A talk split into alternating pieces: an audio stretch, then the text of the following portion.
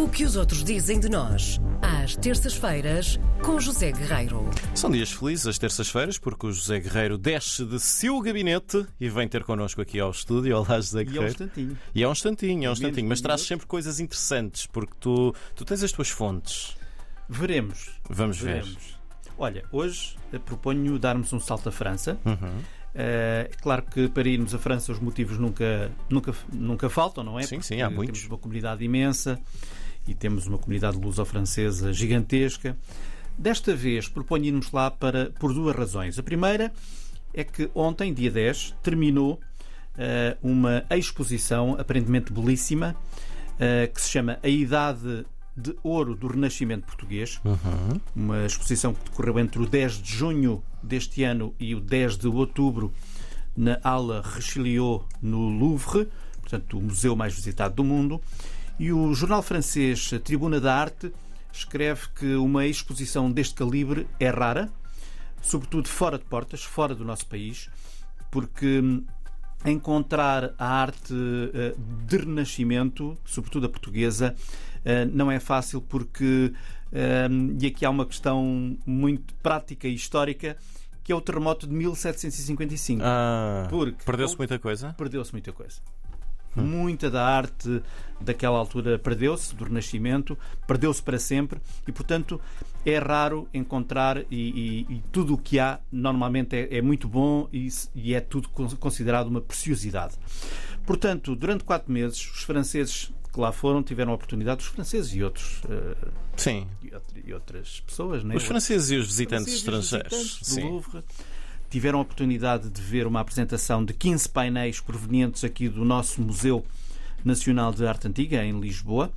Uh, no site do Louvre podemos ler o seguinte: Esta exposição pretende descobrir um momento particularmente inovador na história da pintura europeia, quando os pintores de origem flamenga, como Francisco Henriques ou o mestre da Lourinhã, importaram para Portugal o domínio de uma técnica muito refinada de pintura a óleo.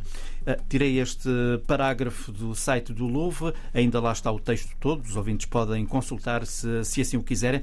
E, portanto, esta exposição que terminou ontem aconteceu também no âmbito da temporada cruzada Portugal-França, que, como sabemos, é uma troca cultural durante todo este ano entre os dois países, portanto, uma troca cultural que ainda está em curso até ao fim do ano. A segunda razão eh, para falarmos de França. eh, Não encontrei propriamente sites ou jornais que tivessem dado um grande destaque, a não ser os jornais luso-portugueses, eh, luso-portugueses, luso-franceses, Uhum. sites escritos em português em França. Haverá outros, certamente, não, provavelmente eu não tive muito tempo para explorar. Mas a segunda razão é um livro que me deixa muito curioso. Não tive ainda a oportunidade de, de o ler, evidentemente, de pegar nele eh, com as minhas mãos, mas parece-me ser um livro, uma obra de arte para além do seu próprio conteúdo, que é eh, um projeto também eh, desenvolvido no quadro desta temporada Portugal-França e que se chama Hotel Levi. Hotel Levi, que é um livro precisamente sobre o edifício onde está instalada a atual Embaixada Portuguesa em Paris. Está lá desde 1936, quando foi adquirido por Salazar.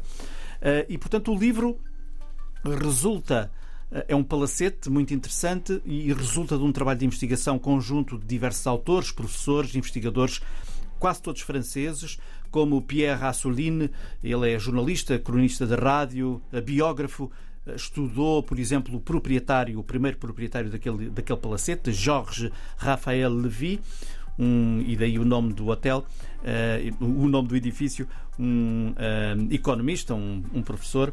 Participaram também grandes arquitetos como Alexandre Gadi ou Simon Ducras eh, e um trabalho fotográfico, que não tive também a oportunidade de ver, evidentemente, mas gostaria muito, de Alberto Plácido. Alberto Plácido, Plácido assim é que é. Plácido é um nome muito conhecido é um, e muito requisitado. Ele já fotografou em Portugal inúmeras vezes, por exemplo, em Guimarães, a capital europeia da cultura, 2012. Esteve também no Porto, 2001.